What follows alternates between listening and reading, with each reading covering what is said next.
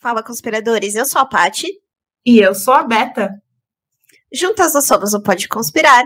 E para o episódio de hoje, a gente vai falar de um assunto que já faz um tempinho que a gente não fala aqui no, no podcast, que é sobre seitas. Né? E mais ah. precisamente sobre a seita de. É, a seita do Templo do Povo, né?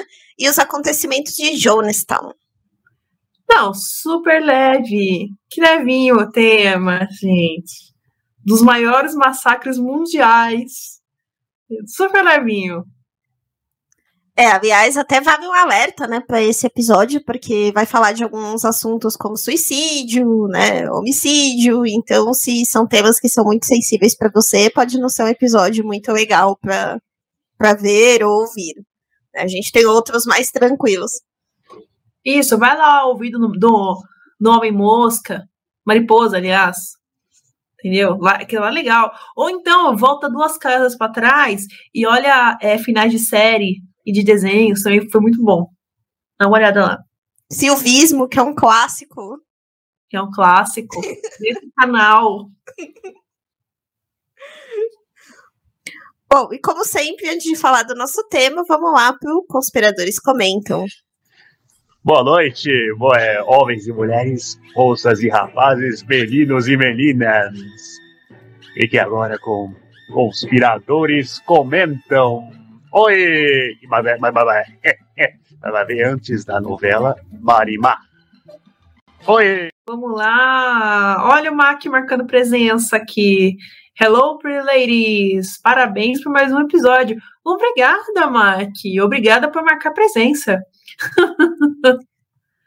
É, aliás, né, muito obrigada, né, o, a gente tá bem feliz com os números do último episódio, né, acho que é um dos que teve bastante número de streaming, os últimos episódios, aliás, teve um número legal de, de streamings aí no Spotify, né, também de visualizações no YouTube, então, muito obrigada, né, quem acompanha, comenta, isso é muito importante.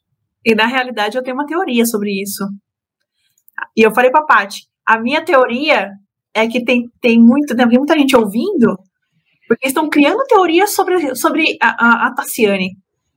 Então eu acho que é por isso que está subindo o número. Entendeu? Mas, se você quer fazer parte dessa rede conspiratória, então siga lá a gente no arroba pode conspirar lá no Instagram. Ajuda a gente a, a crescer a página também do, do podcast lá, que é importante para a gente para ganhar visibilidade. Se você está ouvindo a gente no, em alguma plataforma de streaming que dê para comentar, que dê para dar uma nota 5, né, aí pra gente, né, ter cinco estrelinhas, geralmente é assim que funciona, dá lá só cinco estrelinhas pra gente, porque isso faz com que o algoritmo entenda que nosso conteúdo é relevante. Assim como aqui no YouTube, se você está vendo nossos rostinhos aqui pela primeira vez, muito bem-vindo. Então, vamos lá, qual é o próximo comentário? Bom, nosso próximo comentário aqui é do Rafa Zanerato, né, que também tá sempre aqui, né, participando com a gente, e ele comentou no nosso post do último episódio no Instagram. E aí ele disse o seguinte: Olá meninas, bem interessante esse local no México. É, vocês comentaram sobre a excursão. Eu indico primeiro ir em São Tomé das Letras, em Minas. Aliás, para chegar lá, pode se passar por Varginha.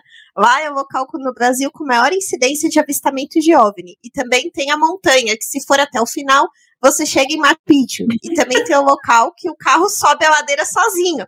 E é real, pois eu fui e filmei. Se quiserem, depois eu compartilho. Compartilha aí com a gente. Não, com certeza.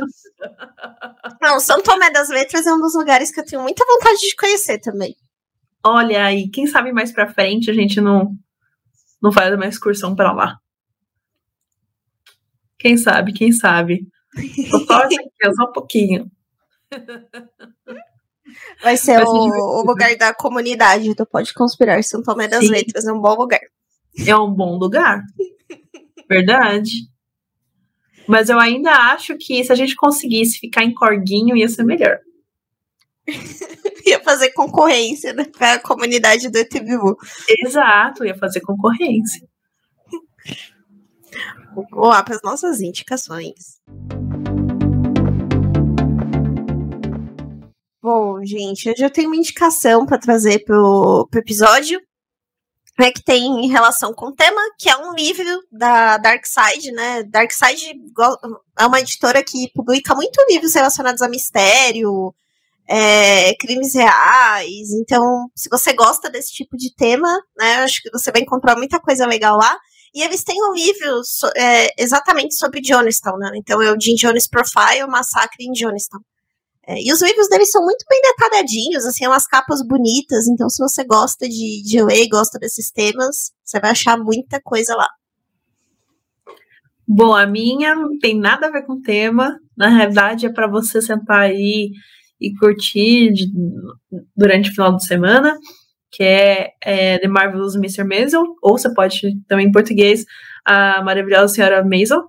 Então, é, procure aí no Prime, no Prime Video, e é uma série muito boa, que eu recomendo para todo mundo, uma série de época, que, na verdade, como sinopse, é uma, uma senhora, né, uma senhora, ela não é tão velha assim no filme, mas enfim, é, ela é, é uma mulher que se divorcia na década de 60 e, além de se divorciar na década de 60, ela encara ser comediante, então fazer stand-up numa época que uma mulher fazer stand-up. Hoje já é um problema a mulher fazer stand-up, porque tem muita gente que implica ainda. Mas na década de 60, né? Mais ainda. Então vale a pena assistir, recomendo mesmo, e é muito boa. Vamos lá pro nosso tema agora, né?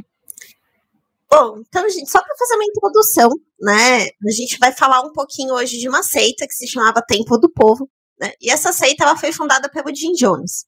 Né? É importante a gente entender um pouquinho de quem que era o Jim Jones e por que, que ele resolveu começar a fazer, é, fundar aí o Templo do Povo.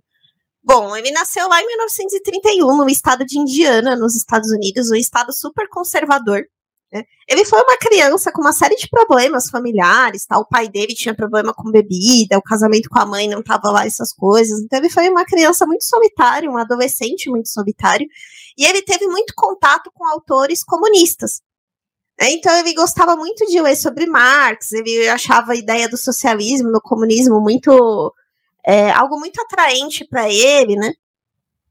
E, e, ele era uma pessoa assim bastante carismática também, apesar de ele ser uma pessoa solitária, ele também era uma pessoa carismática que conseguia falar muito bem, e tal. Então, ao longo da vida dele, principalmente depois que ele se tornou adulto, ele foi muito para uma linha de religião só que ele tratava a religião de uma forma muito diferente do que outras pessoas faziam naquela época. Porque ele trazia a religião mais voltada para a igualdade, é, para ser contra a segregação racial. Então, assim, o discurso dele inicialmente era esse: ah, a gente vai ter uma comunidade religiosa, mas uma comunidade religiosa que vai olhar para isso, né? É, e falando né, de Indiana na década de 60, que foi quando ele começou, tinha segregação racial. Então, negros iam para uma igreja, brancos iam para outra igreja, as pessoas não se misturavam. E ele foi um dos primeiros a começar a movimentar isso, né? A querer juntar todo mundo nos mesmos cultos. É, então, inicialmente, a proposta dele era essa. Né? Eu acho que a história de Jonathan é a definição daquele meme do início de um sonho e deu tudo errado, porque a proposta inicial dele, quando você para para ler e para pesquisar, era uma coisa interessante, sabe? E ele falava coisas que realmente faziam sentido no começo.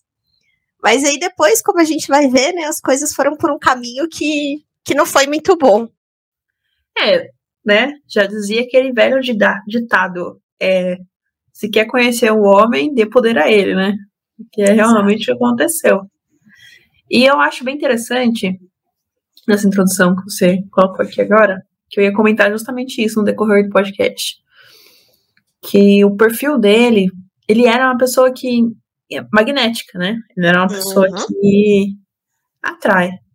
E a gente tem, na história da humanidade, muitos líderes ditadores que seguem o mesmo perfil né? Então, para aí para pensar, você vai pensar pelo menos em dois que eram assim, né? Que são assim até hoje. Então, é, chega a ser assustador, por um lado, pensar que uma pessoa tão manipulativa dessa, dessa maneira, né? Manipuladora, falar a verdade, essa é a palavra certa. É, use de pressuposto um, uma base de igualdade, de fraternidade. É, é, é, é absurdo. É, é, impensável. E dentro da, da, né, da, da, infância dele, os pais dele, como bem Paty falou, ele né, não conviveu muito, mas o pouco que ele conviveu com, com os pais, porque os pais eram ausentes, os pais eram muito racistas. Muito racistas, muito, muito. De chegar e expulsar a gente da casa dele por ser de cor. Então foi uma coisa que marcou ele demais. E, e até é interessante notar que mais para frente, isso, além de gerar essa comunidade, claro, mas isso levou a ele, por exemplo, a adotar filhos de etnias diferentes né? Que foi uma coisa que ele fez mais pra frente, Jim Jones. Inclusive, um dos filhos adotados tem o nome de Jim Jones Jr. Né, que, se não me engano, acho que tá vivo até hoje. Então, é, é, como é dúbio, é muito dúbio. Vocês vão, vocês vão ver que a história inteira é muito dúbia. E ela é bem esquisita. É. E, e o Jim Jones ele começou a se envolver muito com religião né, e até por ele ser essa pessoa carismática, e a gente está falando da década de 60, quando ele começou, revolução cultural, então mais pessoas olhando para um discurso que fosse mais de liberdade, é, menos conservador, então começou a ser sedutor para as pessoas, né, ouvir aquilo que ele estava falando, e ele começou a conseguir reunir mais gente junto com ele, mais gente, até que ele resolveu fundar, em 1974, essa seita que era o Templo do Povo. Né? E aí, é, ao longo do tempo, conforme ele, ele monta essa seita, que a ideia dele, a gente é, brinca muito aqui de montar a comunidade, né? A ideia dele era essa. Então ele queria levar todas essas pessoas para um lugar e montar uma comunidade ali. Só que o que pegou pro Jim Jones é que, além dele ter essa personalidade, né, e ter uma história muito difícil, ele também começou a fazer uso de drogas. Muitas drogas.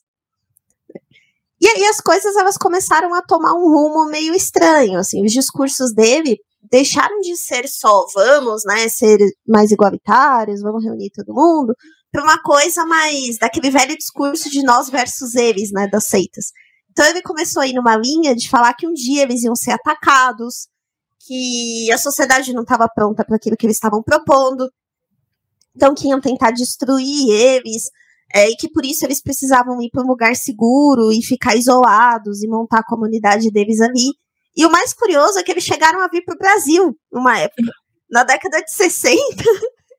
Eles procurando um lugar para montar né? essa comunidade, eles foram para Minas. Eles ficaram em Belo Horizonte durante alguns meses. Gente, já imaginou? Ainda bem que Isso não. Isso poderia ter acontecido aqui. Nossa, gente. Que doideira. Bom, é, na, hora que eu, na hora que eu vi, né, que era na Guiana, que a história se encerra na Guiana, na, na, na Guiana, não na Guiana Francesa, na Guiana. Uhum. É toda a Venezuela. E na hora que eu olhei ele, que era Guiana mesmo, eu falei assim, nossa, mas na Guiana, por que, que não, não vieram pro Brasil? E justamente tentaram vir pro Brasil, né? Tentaram. Mas eu não sei por que, que não conseguiram ficar aqui. Eu acho que eles não conseguiram um terreno, não foi uma coisa assim? Parece que foi. Eles tiveram dificuldade no terreno, no clima, não se adaptaram muito. Teve uma. E, e, pelo que eu vi, assim, parece que também não foi tão receptivo, sabe, como foi em outros lugares, né? Até porque aqui, é, pelo que eu li, né, em alguns materiais, falavam que apesar de, lógico, existir uma segregação, não era uma coisa tão forte como era lá, por exemplo, nos Estados Unidos. Então, meio que não surtiu tanto. Né? Eles tiveram dificuldade com o idioma também, né? Eles todos americanos, né? Iam no Brasil. Então, não deu muito certo. Ah, imaginei que fosse isso mesmo. Bom, mas foram. Né, eles fizeram uma boa peregrinação, né? Porque México também, né? Foi uma das paradas que eles, que eles tentaram ficar. Brasil, ah, e depois Guiana, por fim. E no México eles ficaram um bom tempo também, né? Agora, eu não lembro qual foi o motivo que, que fizeram para sair dos Estados Unidos para ir para o México, você sabe? Ah, é, eu, eles, eles procuravam um lugar também que tivesse um governo mais receptivo para aquilo que eles estavam fazendo. Né? Ah, é, então foi um dos motivos deles terem escolhido a Guiana, porque a Guiana tinha um governo socialista na época. Né? E aí eles foram bem, abraçaram muito o discurso do Jim Jones, né? E por isso que eles resolveram ir para lá e fazer a comunidade deles ali, né? Eles conseguiram os incentivos do governo, né? Então o Jim Jones conseguiu alguns benefícios para ter terras lá, coisa que ele não conseguiu em outros lugares, né? Então acho que um dos motivos de ter saído deve ter sido isso também. Concordo. É, realmente, um discurso desse nos Estados Unidos não. É, não, tem a cara deles, né? É, não, não, né? Muito mais na década de 60. Com certeza. Chega. Eu fico imaginando a cara da, das pessoas em volta, assim, olhando aquela comunidade se formando e o como foi vista como negativo, né? A não, comunidade se formar. É. Doideira. E aí eles decidem então ir para Guiana né? Eles pegam várias terras lá.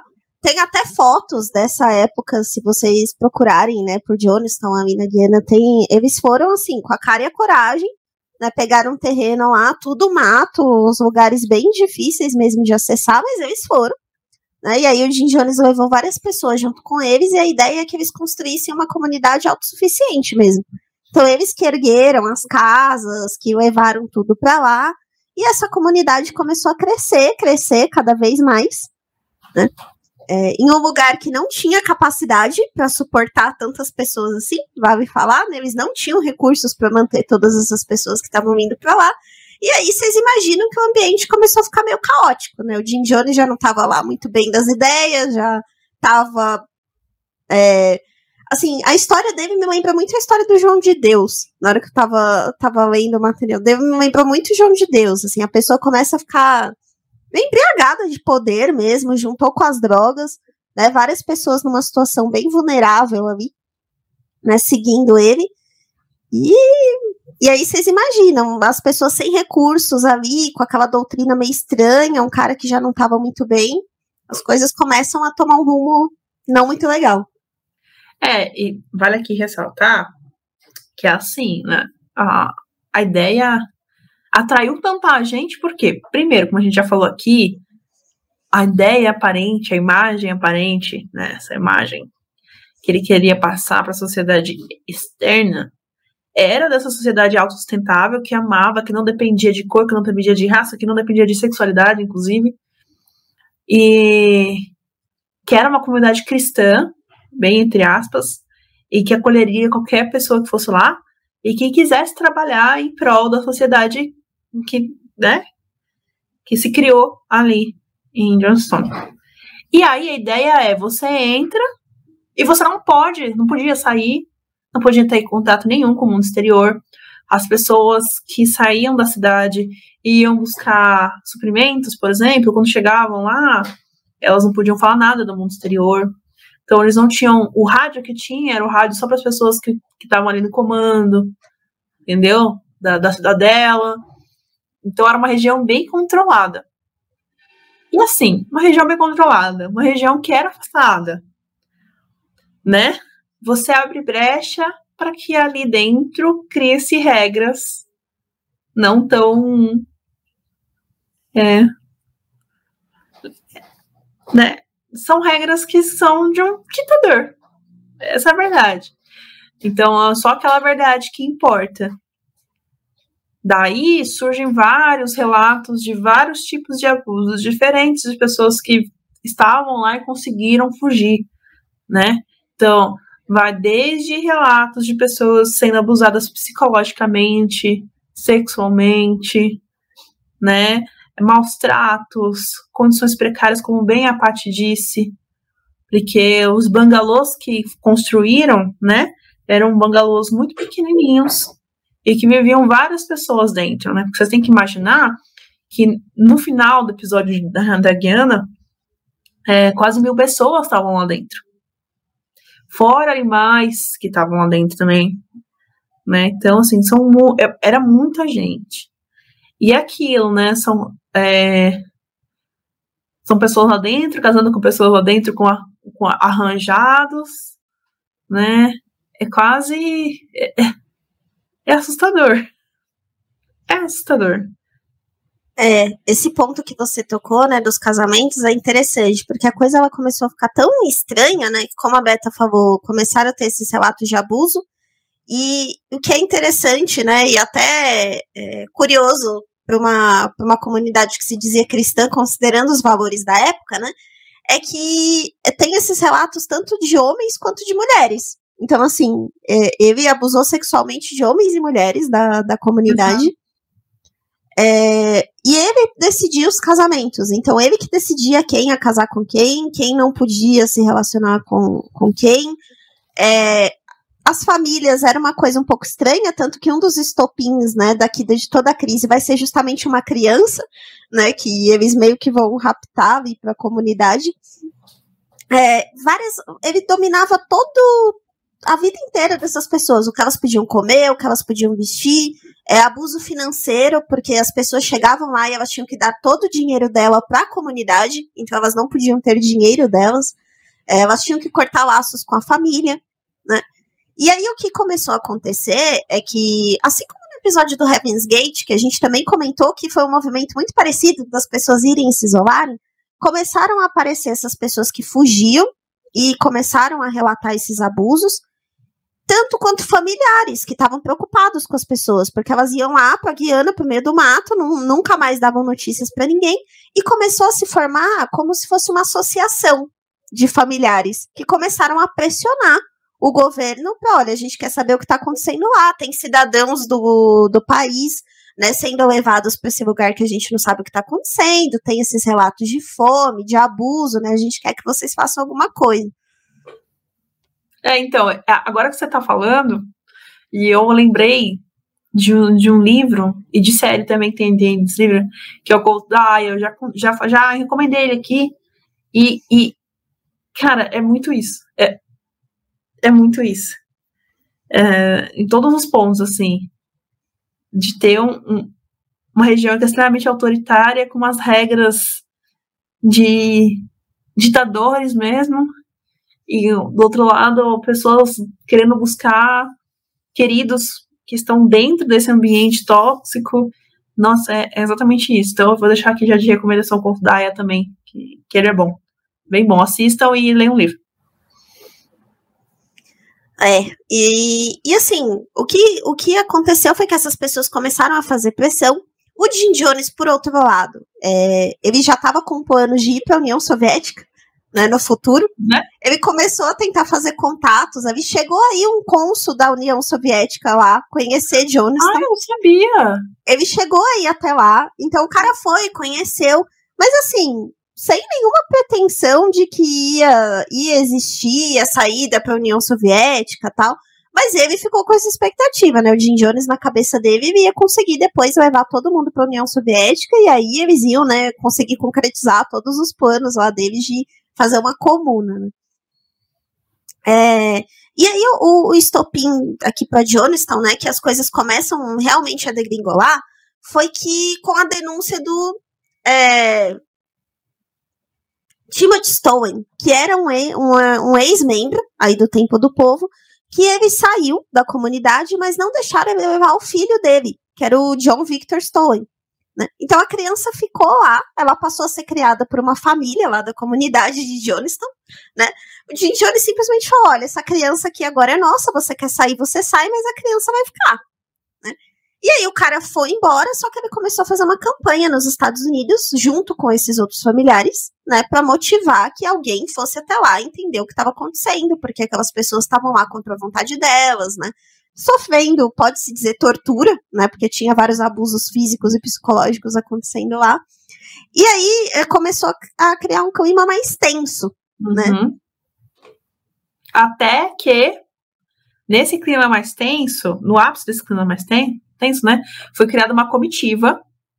Então, dois aviões de porte pequeno, com 18 pessoas, foram até esse local, negociaram primeiro a entrada, deixar isso bem claro né? Que é como se fosse você permear o, o tráfico. permear o tráfico. Não, é o tráfico. tráfico? Não, porque assim, não foi, o problema não foi entrar na Guiana, né? O problema foi entrar em Johnstown. Então, é. É, negociar, negociar com o governo, ok. Negociar com terroristas, aí o bicho já começa a ficar com outra cara, né? Então, tiveram que negociar a entrada. Então, uh, eu não lembro, mas eu sei que a comitiva tinha repórteres, né, que iam, que iam fazer a reportagem, averiguar tudo, tinha padre junto, tinha cônsul, tinha um cônsul, eu não lembro se tinha. Que era o Richard Dwyer, que ele era o cônsul dos Estados Unidos na, na Guiana. Isso, tinha um cônsul, então todo mundo Tinha um cônsul. Então, essa galera chegou lá, foi muito bem recebida a priori, né? E junto com, com o Jim, né? Eles começaram a, percorrer durante pelas casas e entrevistar os moradores. E, inclusive, se você der um Google agora no YouTube, né? Se você lá no YouTube procurar, né, sobre, os, sobre as pessoas falando no local, porque tem as entrevistas gravadas, você vai encontrar que as pessoas falavam super bem. Eu assisti e tinha uma senhorinha falando assim: não, porque hoje o dia tá lindo. Vocês vieram num dia lindo. Ai, porque choveu de tarde. E eu fiquei olhando a chuva de tarde, eu achei lindo. Agora vocês estão aqui. O tempo tá meio nublado, mas tá lindo também. E aí, se você for ali, ó, tem as galinhas, as galinhas tão bonitas. Ela fica falando assim: as galinhas tão bonitas também. E eles foram passando de pessoa em pessoa. E todos que estavam ali falavam que nós que amavam a vida no campo, que amavam a vida que estavam construindo ali dentro até um determinado momento no qual eles foram realmente fazer uma entrevista com o Jim Jones. E sentaram, tem essa foto, se você procurar no Google também tem essa foto, sentaram com ele, os jornalistas, o cônsul, e começaram a bater um papo. E nisso, né, a guarda dele, que era a guarda vermelha, armada. Acho que era a Brigada Vermelha. Isso, obrigada. A Brigada Vermelha, ali por perto, né, para ficar perto do Jim Jones, porque eles eram, né, responsáveis por tomar conta dali. Fora isso, abre parênteses, essa brigada era responsável por garantir que pessoas não fugissem do local. Então, qualquer tentativa de, de, de fuga, eles eram permitidos a atirar, a pegar a pessoa, enfim. Não era fácil sair de lá, não. Fecha essa aspas, fecha esse parênteses, vamos continuar. Então, eles estavam lá fazendo essa reunião, né, sendo essa entrevista, e aí os demais da comitiva tiveram a brilhante ideia de fazer o quê? Bom, estão distraídos. O que nós vamos fazer? Vamos lá averiguar se longe do Jim Jones as pessoas são desse jeito. E aí que a coisa começa a desandar. Né? Porque eles começam a ver que as pessoas não são felizes daquele jeito. Que na realidade, dentro daqueles casebres, viviam várias pessoas muitas pessoas numa condição extremamente precária. E que muitas delas pediam para esses jornalistas, para essa comitiva, para tirá-las de lá, justamente porque elas não conseguiam fugir. Você imagina, eu, às vezes, é, né, quando eu tava vendo, e, e eu falo, gente, eu não sei o que, que eu faria nessa condição de estar ali presente, da pessoa pedir para sair, e eu não, eu não, saberia o como agir. Porque se coloca na posição da pessoa que está recebendo o pedido de ajuda de muitas pessoas, porque não são poucas, né? Eram muitas pessoas. E você ali com dois aviãozinhos pequenininhos. Como é que você leva essas pessoas para fora? Que resposta que você dá? E eu tô falando de pessoas com filhos, com bebês, entendeu? Com crianças, com idosos. É. Ai. No total, cerca de 11 pessoas, né, 11 famílias ali procuraram eles, né, querendo sair de lá. E aí começa a ficar aquela situação, né? Tem até um relato ah, entre né, as pessoas que estavam nessa comitiva, é importante a gente falar, que estava o Leo Ryan, que ele era um congressista, democrata, né? E ele já era um cara conhecido por fazer outras investigações também, né? Ele era um cara bem combativo aí nessa parte de direitos humanos, né? Dignidade da pessoa humana, enfim. Então ele foi quem topou aí montar essa comitiva e ir para lá. E aí as pessoas realmente começaram a tentar abordar eles. Antes dessa, dessa ida deles até lá, uma pessoa tinha tentado jogar um bilhete no bolso do paletó de um dos repórteres que estavam lá. E aí uma das situações de tensão foi que uma criança pegou esse bilhete, porque o repórter não viu, o bilhete caiu no chão, uma criança pegou e falou o que estava acontecendo. Né? Então começou a ficar aquele clima de tensão lá, as pessoas querem sair e tal, não sei o quê. Só que a gente tem que lembrar que né, até aí o Jim Jones estava tentando manter as aparências, né? Então, na hora que os congressistas chegaram para ele e falaram: Ó, oh, essas pessoas aqui querem sair e tal, ele veio e falou: Ok, tudo bem, ninguém tá aqui obrigado, podem levar as pessoas embora, tudo bem, né? Não tem problema, né? A gente não tá obrigando ninguém a ficar, né? Deve ter sido algum mal entendido aí, mas pode, pode ir, pode levar. Então, eles, ok, né? Falou, tá bom, a gente pode, né? Então, quem quiser sair, vamos lá, tal. E o interessante é que algumas pessoas também que faziam parte da comunidade, que já estavam querendo ir embora, elas aproveitaram também esse momento da, da visita da comitiva para tentar sair. Então, cerca de umas 10 pessoas saíram e meio que ficaram na floresta ali em volta, né? Falaram, ah, vamos aproveitar que né, tem alguma coisa diferente ali acontecendo, que tem bastante gente distraída, a gente vai sair. Né? Isso é, é, importante da gente falar, porque é muito pelo relato dessas pessoas que a gente sabe o que acontecia ali, né? Que Exato. é quem sobrou depois de tudo que, que vai acontecer aqui, foram essas pessoas que estavam escondidinhas lá desde o começo. Não, e bom, as pessoas se esconderam na mata, ó, em, em, volta. É, essas, essas 11 famílias, né, supostas 11 famílias, subiram em um desses aviões né, no aeroporto improvisado que fizeram ali para a entrada né, de Johnstown. Só que, ao tentar entrar, eles pegaram o cônsul, se não me engano foi o cônsul, né?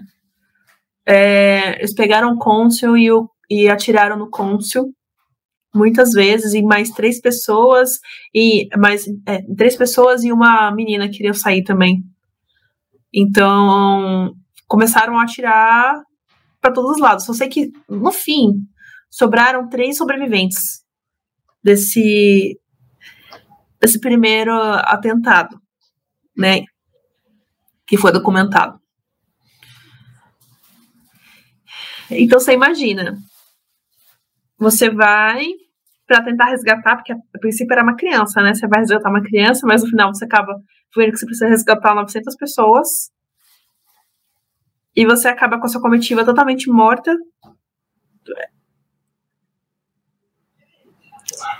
Desesperador. E aí, não, desesperador, né? É, e o que eles fizeram, assim, foi muito covarde. Porque eles fingiram que ia deixar as pessoas saírem, é. e no momento que elas estavam embarcando no avião, chegaram várias pessoas em umas carroças puxadas pro trator, essa brigada vermelha, né, que a gente comentou, e simplesmente começaram a atirar em todo mundo. Né, mataram to praticamente todo mundo que estava ali, inclusive o, o, congressista, né, que era o Bill Ryan, né? E as pessoas que sobreviveram, teve uma secretária dele que sobreviveu e mais outras duas pessoas que também eram é, ou assistentes, né, trabalhavam junto com eles. Você vê o relato de quem sobreviveu. Quem sobreviveu só conseguiu escapar porque se fingiu de morto.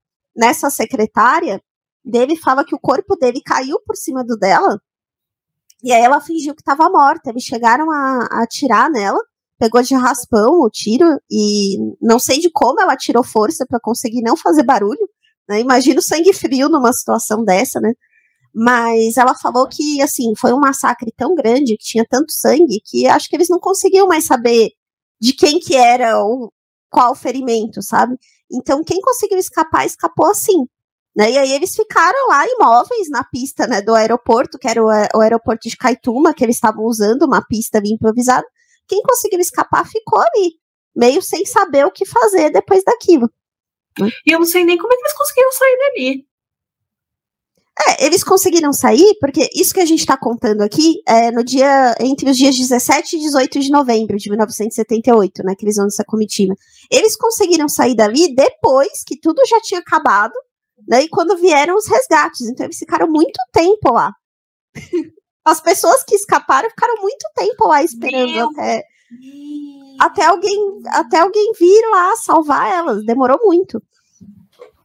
E assim, para vocês entenderem, né, a, a situação do porquê que é tão chocante de ficar todo esse tempo, né, a gente fala assim, não, porque ficaram todo esse tempo lá esperando. É porque no próximo dia, né, a gente tá falando do dia 17, né, mas no próximo dia é que acontece o... O culto branco, né? O, o culto branco final, pra falar a verdade, porque ele fazia várias. O, o Jim Jones, né? Ele fazia os cultos nessa comunidade, né? E dentro desses cultos, uma vez por mês, mais ou menos, tinha lá o culto branco. E o que, que era esse culto branco? Esse culto branco, ele incentivava as pessoas e falava para as pessoas sobre suicídio, sobre se matar, sobre se doar, doar, bem entre aspas, tá? Doar a vida, né? Em nome de algo maior.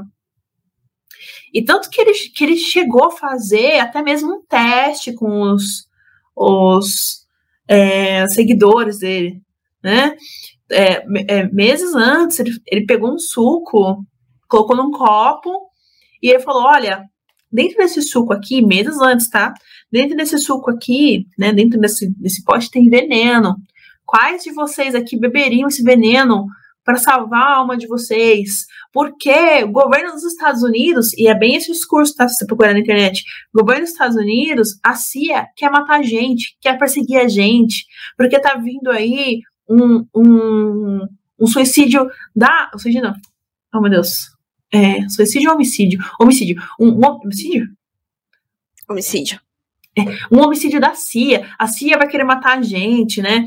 E, então a gente não pode deixar que isso aconteça. Se você está aqui, se você crê, se você, sabe, esse tipo de discurso que induzia a pessoa a seguir ou não. E nisso ele fez como se fosse um termômetro para saber se as pessoas seguiriam ele se acaso ele tomasse essa atitude. E aí a gente volta para o dia fatídico, que é o dia 18, que de fato ele se vê tão perdido naquela situação, no qual ele vê que um, a, a realmente as pessoas estão de olho na comunidade e as pessoas estão de olho nas pessoas que estão ali dentro e que se entre aspas ele não tomasse uma outra atitude é, ele ia acabar sendo preso perseguido realmente né por todos os motivos possíveis e cabíveis ele resolveu fazer o culto branco final então o que foi esse culto branco final esse culto branco final ele, ele pegou fez um suco de frutas vermelhas. E esse suco de frutas vermelhas, ele colocou cianeto. O que é cianeto? Cianeto, ele é um, um, um composto químico, certo? Que ele tem várias coisas diferentes, assim, na, na fauna e flora brasileira tem bastante. Em amêndoas amargas, em mandioca brava, por exemplo. Esse composto, ele é extremamente tóxico ele é tóxico num nível que ele tem a capacidade de sequestrar o oxigênio. Então, ele para o oxigênio.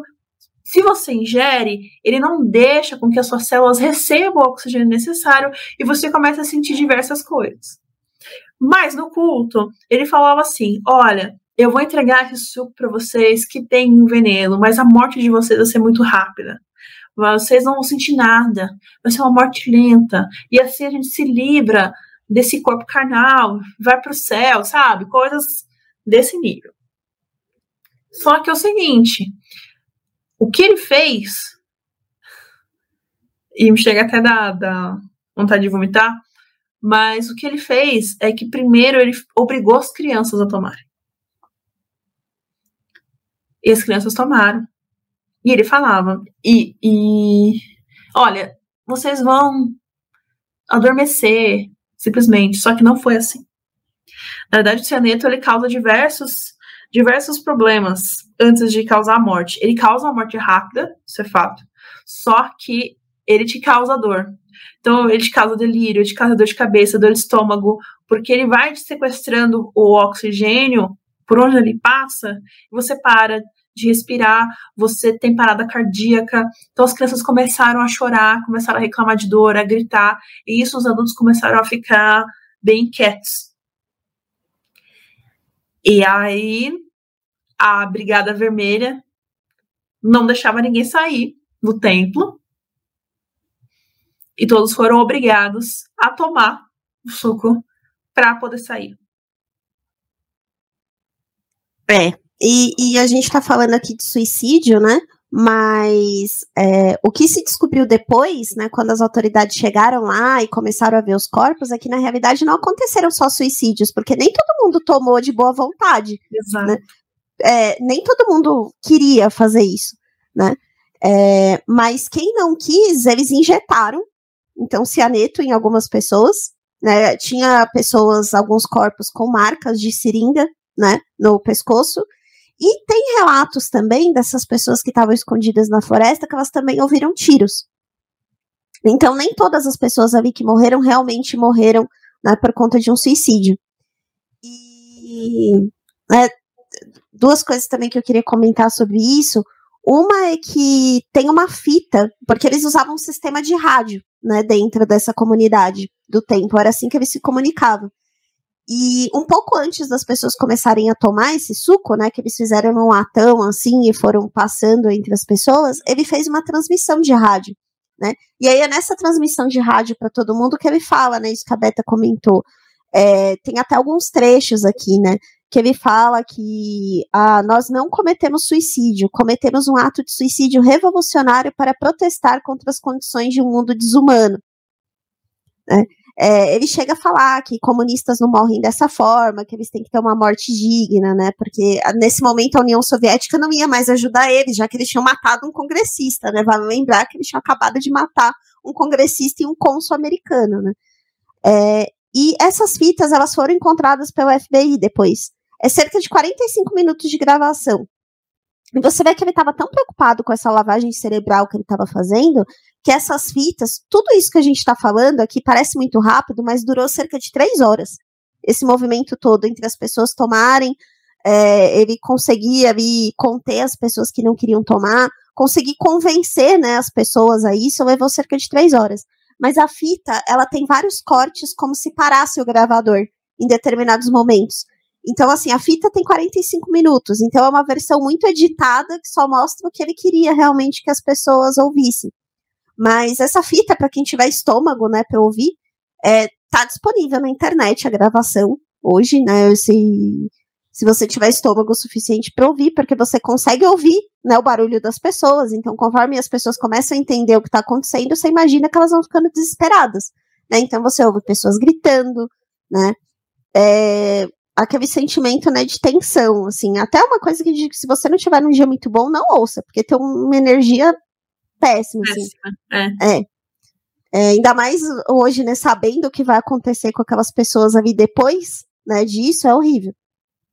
É, e aí, uma, uma, outra coisa até, né, curiosa, mas que acabou ficando de cultura popular mesmo disso, é que eles usaram um suco para colocar o cianeto, né, que na realidade era o Flavor Aid que eles usaram, mas quem acabou tomando a fama de tudo isso, que sofreu até em questões de marketing mesmo, foi o Kool-Aid, que é um suco famoso nos Estados Unidos, que é tipo um tangue aqui pra gente, é bem popular. E aí até ficou famoso na, na, na cultura mesmo das pessoas, tem uma, uma espécie de expressão assim, don't drink the Kool-Aid. Tipo, ah, não toma o Kool-Aid, que é tipo você falar pra pessoa, ah, não, não viaja, sabe? Quando alguém tá viajando muito, querendo fazer uma coisa muito louca, você fala, ai, ah, não, não toma isso. Então virou uma coisa tão marcante para as pessoas que virou algo de cultura popular, sabe? E se você joga aí na internet sobre. Só você colocar Johnstown, infelizmente, vem as fotos, vem as gravações dos corpos no chão. De famílias inteiras juntas. Sim. E. É de. Ainda bem que a Tassi não tá aqui. É, ia ser um episódio que ela não ia gostar de fazer. Ela não ia conseguir fazer, entendeu? Porque realmente eu tô com vontade de chorar. Não, é muito pesado, gente. A gente tá falando de muita gente. Foram cerca de 960 pessoas mortas. Você tá falando de bebê, você... gente. É, é, de bebê, de famílias inteiras. E para vocês terem uma ideia do tamanho dessa magnitude, até o 11 de setembro, esse foi o evento com mais pessoas, mais americanos mortos né, no mesmo evento até o 11 de setembro. Então foi uma coisa muito grave mesmo. Exato. E hoje você consegue encontrar no YouTube é, muitos relatos das pessoas que conseguiram sair de lá, né, que são essas pessoas que ficaram escondidas, ou pessoas que conseguiram sair antes, fugidas de lá. Então vocês conseguem a, assistir, eu assisti um, duas entrevistas. A primeira de uma moça que ela conseguiu fugir antes do evento, e que ela, ela relatou que a vida lá dentro não era fácil, realmente não era. E que ela foi obrigada a casar com um cara da guarda. E que ela não podia confiar em ninguém, nem mesmo na, no, no marido, né? E, e ela conseguiu sair de lá e cerca de duas semanas depois ela já tinha esquecido da vida dela lá, porque ela já queria pagar tudo aquilo de uma vez. E ela só foi conseguir falar de novo sobre isso 20 anos depois. Então, foi, foi você consegue enxergar que é muito pesado, muito mesmo.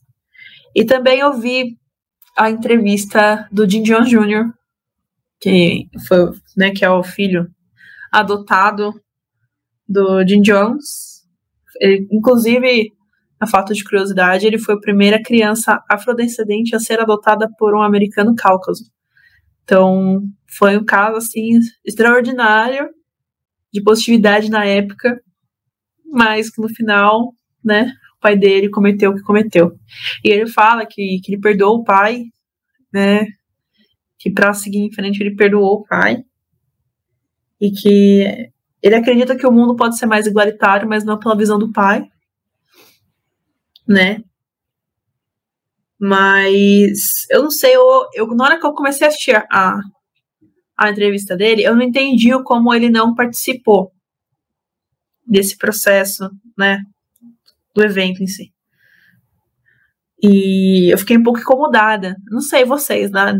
Procurem aí, dá um Google aí que vocês acham. O, o, a entrevista da Oprah tá em inglês, claro. Mas se você colocar no Google, lá tem no no, no YouTube tem a legenda, você pode colocar a legenda, né? E aí tirem suas próprias conclusões, mas me incomodou porque em momento nenhum ele transmite dor, peso, sabe? Isso me deixou um pouco sem ser indignada, tava esperando um, um comportamento diferente. Sabe? Com mais peso, assim. E não foi isso que ele que demonstrou, não. É, e de todo mundo, né, que, que a gente tá falando, assim, o, o próprio Jim Jones, ele também morreu, né, junto com as pessoas, ele não tomou cianeto, né, quando encontraram ele, ele tava com uma marca de bala, então tudo indica que ele se matou, né, embora os filhos dele não acreditem muito nessa versão, eles acham que o pai deles não seria capaz de fazer isso com ele mesmo, né, eles defendem aí a versão de que ele talvez tenha pedido para que alguém atirasse nele, né, é, mas com tudo isso que aconteceu, né, é, a, chegou um avião no dia seguinte, né, da, das autoridades lá da própria Guiana, e aí foi um caos no país, porque é um país pequeno, né, na, naquela época não tinha muita estrutura, e imagina atender uma coisa desse tamanho, né, não tinha nem onde colocar essas pessoas, e aí os corpos começaram a ser levados de volta, então, para os Estados Unidos, né? E isso só foi terminar lá no dia 27 de novembro, para vocês terem uma ideia do, do, tamanho disso. Então, quase aí 10 dias depois, praticamente, né? Foi que tudo terminou. E algumas pessoas elas permaneceram não identificadas. Então, até hoje, acho que tem quatro ou cinco pessoas que nunca foram reclamadas, a família nunca reclamou por essas pessoas, né? Então, os restos ficaram lá, né? É, foram cremados e guardaram os restos, mas é, essas pessoas nunca ninguém, as autoridades até fizeram alguns comunicados mais recentes até para tentar ver se ainda tinha alguém da família e tal, mas não conseguiram encontrar. Como eram pessoas que se isolavam, né? Realmente ficavam muitos anos sem entrar em contato com ninguém, realmente é um pouco mais difícil. Né? E, recapitulando, lembra lá da secretária que fingiu de morta? Né, e, e, o pessoal que se fingia de morto, né, naquele, naquela bagunça toda do, do, primeiro massacre do dia, do dia 17. Então, eles esperaram até o, pro, o avião da segurança nacional americana vir. Então, eles ficaram todo esse tempo fingindo-se de mortos até que o resgate viesse. Imagina o desespero, né? E eles sem saber o que estava acontecendo, né? Eles lá, meio sem entender o que estava acontecendo, se alguém ia voltar lá, se não ia. Ai, que episódio tranquilo. Não, e o mais, mais curioso, né, que a gente tá falando aqui, e, e são coisas horríveis, né? Mas ainda assim existem outras teorias da conspiração sobre Johnston. Não sei se você chegou a ver. Não. E existem teorias da conspiração de que a CIA estava envolvida em tudo isso ah, que aconteceu. Pronto, né? É, tem uma teoria que defende que. Ah, a gente já falou aqui de MK Ultra, já falou aqui de outros experimentos mentais, inclusive com uso Sim. de drogas, né? E que realmente aconteceram, que não é nem teoria da conspiração. Então tem uma ala de algumas pessoas que defende que essa comunidade toda era um experimento da CIA também, que deu errado, né? Que saiu do controle que era algo que era acompanhado pelo, pelo governo que foi um dos motivos para eles terem saído dos Estados Unidos, né, para não dar tanto na, na cara, né, mas que eles tinham o financiamento. E aí algumas pessoas levantam até um histórico desse Richard Dwyer, né, que ele teve, parece que alguns vínculos antigos com a CIA antes, né, ele já teve algum, algum histórico lá. Então, eles defendem que realmente a CIA sabia o que estava acontecendo ali e que foi uma coisa que saiu do controle. Ah, Fê? Eu acho pouco provável. Também. É, acho pouco provável que, que se arriscasse tanto, né, numa coisa como essa. Os outros experimentos até que a gente falou aqui eram sempre coisas muito sigilosas, tal, né? Não algo tão a céu aberto assim. E com uma pessoa tão desequilibrada igual o Jim Jones que poderia colocar tudo a perder a qualquer momento, né? Exato, num outro país, né? É, acho pouco provável. Acho Mas pouco é provável. aquilo, pessoas sempre querem ter explicações para ainda mais pra uma coisa horrível assim acontecendo. Bom, o terreno até hoje tá lá, né? Ele, ele foi vigiado por muito tempo depois de tudo que aconteceu, até para evitar, né, que pessoas malucas ali ficassem indo lá. E aconteceu ficar tentando entrar para pegar, tipo, o souvenir do lugar. Não, é, mas é, era, é um lugar que eles queriam abrir para turismo, não era? Que grande briga é essa? Então, que nem a, é. a, as coisas de Auschwitz, né? É. é. Isso não foi para frente, né? Ainda bem que não foi para frente. Eles chegaram até a liberar o terreno na década de 80 para é, abrigar refugiados, mas assim ninguém queria ficar lá por conta desse histórico, né? Todo envolvendo o lugar. E hoje está abandonado. Então assim já foi praticamente consumido, né? Pela, pela floresta de novo. Ai que bom. Deixa lá, que descansem em paz. Pelo menos agora descanso. Ai, e agora, vocês vão dormir bem depois dessa história? Porque eu, sinceramente, não vou. Eu vou ter que assistir uns desenhos de dormir. Filme de gatinho. Desenhos, uns, uns, vídeos de gatinho. É. Eu acho que é isso. Eu acho que eu vou passar aqui e ficar no YouTube zapeando assim, só vídeo de gatinho. Pra poder dormir. Mas é, é isso. Eu acho que, por mais, né, que seja que sejam coisas difíceis e que sejam coisas pesadas, por um lado também, eu acho que é importante que isso não se perca, sabe? É, porque as pessoas precisam saber que coisas como essas acontecem. Até para conseguir identificar esses padrões depois, sabe? Em outras situações. Porque tem coisas tão absurdas que a gente imagina, ah, a pessoa não teria coragem, eu não. Ah, teria sim. Ah, teria. Faz parte. Sabe o que eu fico pensando? Por exemplo, você hum. acabou de falar do João de Deus. Cara, é o mesmo comportamento e as pessoas não viram. É. Entendeu? Esse é o problema. Eu acho que é, que, é aquilo que a gente já falou já várias, vários episódios aqui. As pessoas só veem aquilo que elas querem ver. Ah, sim, é. Né? Com certeza raramente as pessoas têm pensamento crítico o suficiente para poder filtrar aquilo que elas veem. Ainda mais numa situação como essa, né? Porque geralmente quem você atrai para esse tipo de comunidade são pessoas que estão numa situação um pouco mais de vulnerabilidade, ou tá passando Exato. por um momento difícil, ou tá procurando algum sentido para a vida dela que ela não tá encontrando em, em outras formas. Exato, exatamente isso. E e é isso, gente, né? Espero que, que vocês tenham né, gostado, lógico, não, não da história, mas achado interessante, né, o, o episódio, né? Com a gente se vocês já conheciam, né? É algo bem marcante, assim, vocês encontram várias reportagens da época, tem uma reportagem do Fantástico da época também no YouTube, então se vocês tiverem, né, curiosidade de ver mais, tá tudo disponível.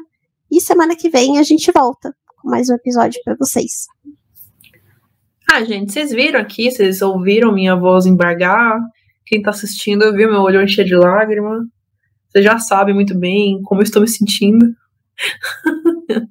então, é um episódio que é pra gente, mais uma vez, lembrar que a gente tem que ter um pensamento crítico sobre as boas intenções das pessoas, certo?